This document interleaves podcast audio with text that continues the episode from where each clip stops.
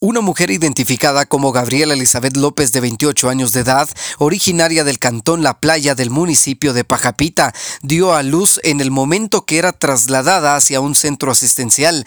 La fémina empezó con trabajo de parto cuando aún era movilizada dentro de una unidad de bomberos municipales departamentales, por lo que cuerpos de socorro la atendieron, donde nació una bebé que pesó 5 libras con una talla de 45 centímetros. Posteriormente, la madre junto a su hija fueron trasladadas al Hospital Regional Juan José Ortega de Coatepeque, Quetzaltenango.